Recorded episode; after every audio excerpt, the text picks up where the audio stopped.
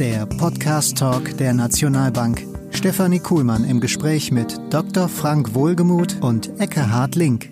Herzlich willkommen beim Podcast Talk der Nationalbank. Heute möchten wir mit Ihnen über die aktuellen Kapitalmärkte im Spannungsfeld zwischen Zinswende und Geopolitik sprechen. Ich freue mich dazu, Herrn Dr. Frank Wohlgemuth, Leiter der Research-Abteilung, und Herrn Eckhard Link, Leiter der Kapitalmarktanalyse, begrüßen zu dürfen. Herr Dr. Wohlgemuth, Herr Link, herzlich willkommen. Vielen Dank, Frau Kuhlmann. Hallo, Frau Kuhlmann. Herr Link, der Ukraine-Krieg ging bislang mit relativ moderaten Kursverlusten an den Aktienmärkten einher. Welche zukünftigen Risiken erwachsen an den Kapitalmärkten aus der Entwicklung dieses Krieges? Ja, das hängt bedauerlicherweise davon ab, wie dieser Krieg seinen Fortgang nimmt. Es gibt zwei Möglichkeiten dafür. Wir haben einmal äh, die ja, Perspektive eines Stellungskrieges, dem Ersten Weltkrieg nicht ganz unähnlich, wo man quasi festgefressen an Fronten sitzt, mal hier, mal da, Erfolge, Misserfolge erzielt, im Endeffekt passiert nicht viel. Strich drunter, die beiden Akteure pulvern unfassbare Mengen an Material und äh, an menschlichen Verlusten in dieses Geschehen hinein, aber äh, kommen zu keinem entscheidenden Vorteil. Szenario Nummer zwei wäre weniger günstig. Das würde die Eskalation bedeuten und die sehen wir unter verschiedenen Umständen als denkbar, eine Auswertung dieses Konfliktes.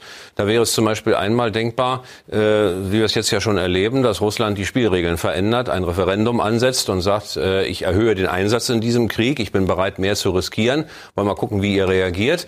Die andere Möglichkeit wäre, das äh, ist ja auch ansatzweise in Kharkiv hier schon sichtbar geworden, Kriegserfolg der Ukraine, mit dem keiner gerechnet hat und wo Russland dann meint, oh, da muss ich jetzt aber gegenhalten, sonst äh, schwimmen mir die Fälle weg. Das ist gut für sehr un ja, prognostizierbare, schlechte Reaktionen, äh, die hier das Bild gewaltig ins Wanken bringen können. Von diesen beiden Szenarien ausgehend wäre das zweite sicherlich das nachteiligere.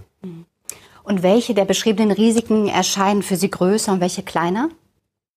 Ja, wenn ich mir das jetzige Geschehen anschaue, äh, dann muss ich schon sagen, äh, Szenario Nummer zwei flößt mir doch mehr Respekt ein als Nummer eins. Also sprich die Eskalation äh, mit den Möglichkeiten, die sie bietet, die wäre we wesentlich übler für die Kapitalmärkte insgesamt als ein Stellungskrieg, als ein festgefahrener, ein eingefrorener Konflikt. Stelle man sich doch etwa vor, äh, wir hätten im äh, Falle der Eskalation sicherlich das Problem, die Inflation ist schwerer einzufangen. Wir haben weniger Zeit in etablierten Volkswirtschaften, die Lieferketten zu verändern, unsere Energieversorgung neu auszurichten Konflikten. Und wir haben natürlich auch das Problem, wir wissen nicht, äh, was das militärisch bedeutet. Sprich, welche Karten da noch aus dem Ärmel gezogen werden können, bis hin zur nuklearen Konfrontation. Leider kann man im Moment nichts ausschließen. Es tut Gott sei Dank auch keiner, sondern man stellt sich schon realistischerweise darauf ein. Im Falle von Szenario Nummer eins wäre man besser unterwegs. Da würden Aktienmärkte wahrscheinlich anfangen, auf dem Niveau, wo wir jetzt schon sind, ungefähr eine Bodenbildung einzutreten. Der Aufwärtsdruck auf die Zinsen würde etwas gemindert werden. Die Nationalbanken hätten etwa einen leichteren Job da, die Inflation Inflation zu kontrollieren. All dies entfiele im Stressszenario. Und deswegen äh, von den beiden Entwicklungsmöglichkeiten, die wir sehen, halten wir das zweite für das für die Anleger unangenehmere, ja gefährlichere. Herr Dr. Wohlgemuth, wie schätzen Sie die Entwicklung an den Aktienmärkten insgesamt ein? Die Lage ist weiterhin extrem herausfordernd. Wenn man sich die Gesamtbeurteilung anguckt, dann muss man schon sagen, dass momentan einiges gegen die Aktienmärkte spricht. Wir haben beharrlich hohe Inflationsraten, die die Notenbanken dazu zwingen, die Leitzinsen über das neutrale Maß hinaus zu erhöhen. Wir haben eine immense Unsicherheit im Unternehmenssektor, der insbesondere darauf basiert, dass man nicht weiß, wie geht es mit der Energiesicherheit in den nächsten Wochen beziehungsweise Monaten weiter. Und wir haben natürlich eine unglaublich beunruhigende Geopolitik mit dem Kern des äh, Ukraine-Konflikts. Aber es gibt natürlich auch so einige Faktoren, die klar für die Märkte sprechen, die momentan so ein bisschen in den Hintergrund gerückt sind. Ein wesentlicher Punkt ist, ähm, in dieser Woche am Freitag wird beispielsweise in Hongkong werden die Quarantäneregelungen zu Covid wegfallen.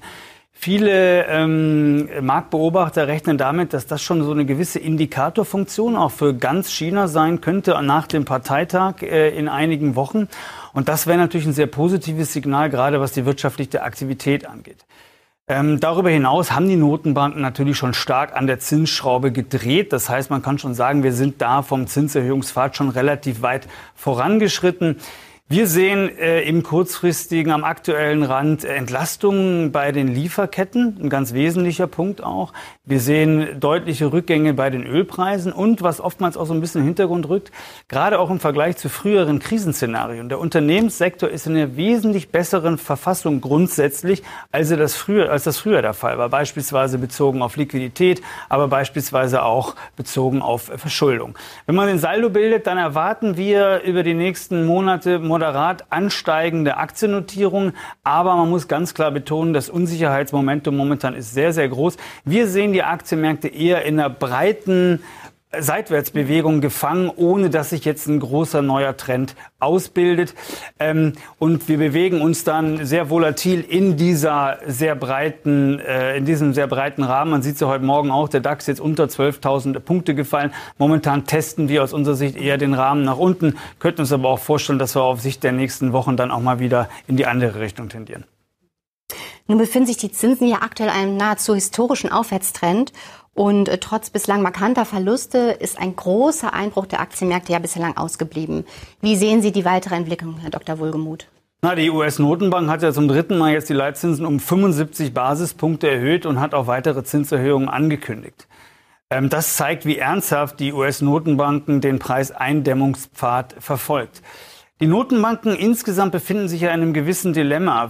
Viele Faktoren, die, sage ich mal, ursächlich für die Preissteigerung sind, liegen eher auf der Angebotsseite und liegen weniger auf der Nachfrageseite. Und die Angebotsseite können Notenbanken nunmehr viel, viel schwerer äh, beeinflussen, als es auf der Nachfrageseite der Fall wäre. Trotzdem darf man nicht vergessen, wir halten die Prognose des internationalen Preisdrucks für die zentrale Stellgröße für die weitere Aktienmarktentwicklung in den nächsten Wochen bzw. Monaten. Und da glauben wir, dass wir von den Preisen in den USA schon relativ nah am Preis hoch sind. Man sieht es auch aktuell, die US-Produzentenpreise, die US-Importpreise gehen schon leicht zurück.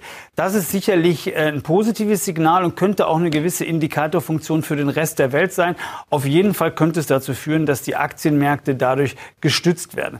Wenn wir uns in Europa anschauen, dann muss man sagen, glauben wir, dass dieses Szenario möglicher Preisrückgänge noch viel, viel weiter in der Zukunft liegt als in den USA.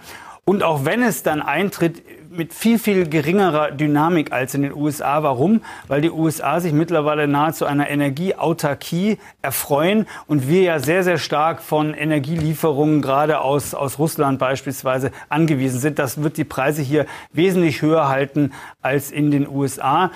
Äh, und auch wenn man sich die EZB anguckt, ich meine, bei aller kurzfristigen Entschlossenheit muss man ganz klar sagen, ist die EZB in den Strukturen des Euroraums gefangen und das wird dazu führen, dass die Zinsschritte in Europa eher geringer ausfallen als in den USA. Jetzt hat Italien am letzten Wochenende eine rechtsgerichtete Regierung gewählt. Mit welchen Auswirkungen, sowohl politischer Natur, aber auch mit Blick auf die Kapitalmärkte, rechnen Sie, Herr Dr. Wohlgemuth? Naja, man muss schon sagen, dass die politische Entscheidungsfindung innerhalb der EU sicherlich nicht einfacher wird. Mhm. Und das gerade zu Zeiten, wo sich ganz klar gezeigt hat, dass dass die Einigkeit ein ganz, ganz hohes Gütemaß ist, gerade im Verhältnis der EU zu Russland. Da wäre sicherlich ein Ausscheren von Italien ähm, ein sehr verheerendes Signal äh, Richtung, ähm, Richtung Moskau. Innenpolitisch muss man sagen, ähm, trotz aller Rhetorik, ähm, die Italiener bekommen ja aus dem EU-Wiederaufbaufonds mit 191,5 Milliarden Euro den größten Anteil. Und diese Zusage ist an ganz klare Bedingungen geknüpft. Da kann auch die neue Regierung mehr oder weniger nicht von abweichen. Und dementsprechend, ähm, sage ich bezogen der neuen italienischen Regierung, erstmal abwarten. Vieles wird rhetorisch, rhetorisch sein, aber äh, sie ist schon relativ gefangen, auch in den äh, Strukturen, die der Vorgänger Herr Draghi gelegt hat. Ähm, wenn man sich die, wenn man sich das bezogen auf die Kapitalmärkte anguckt, dann sehen wir das momentan noch relativ gelassen. Einfach auch so ein bisschen auf, aus dem Grund, dass die Aufmerks in der Aufmerksamkeitsskala das italienische, in Anführungsstrichen, Problem eher zurückkommt oder, oder sagen wir nicht ganz so weit oben steht ähm, im Vergleich zum historischen Zinsanstieg, zu den hohen Inflationsraten und so weiter. Das kann sich aber jederzeit ändern, das muss man ganz klar sagen. Und ein guter Gradmesser dafür ist immer der Zinsspread zwischen deutschen und italienischen Anleihen. Herr Link, für unsere Anleger entsteht natürlich jetzt die Frage, wie verhält man sich in solch turbulenten Zeiten richtig? Frau Kuhlmann, das können wir ganz kurz machen.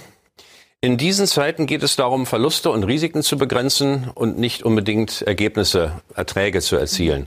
Ein Bild aus dem Fußball. Sie schicken nicht den besten Stürmer auf den Platz, sondern sie machen den Kasten hinten zu. Sie lassen keine Bälle durch. Sie sehen zu, dass ihnen äh, keine Gegentore fallen.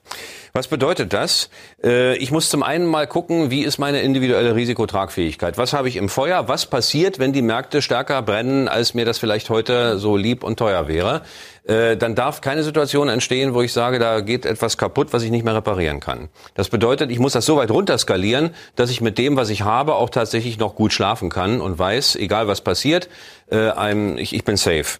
Äh, die andere Sache ist, bei Aktien wie bei Renten muss ich gleichermaßen gucken, dass ich eine hinreichende Streuung habe. Ich darf also keine Regionen oder Branchen oder Einzelwerte überdotieren, immer schön gleichmäßig. Wir haben ja eben schon gehört, Europa hat Sonderprobleme, USA, Asien hat die nicht. Also muss man sich möglichst global dabei aufstellen.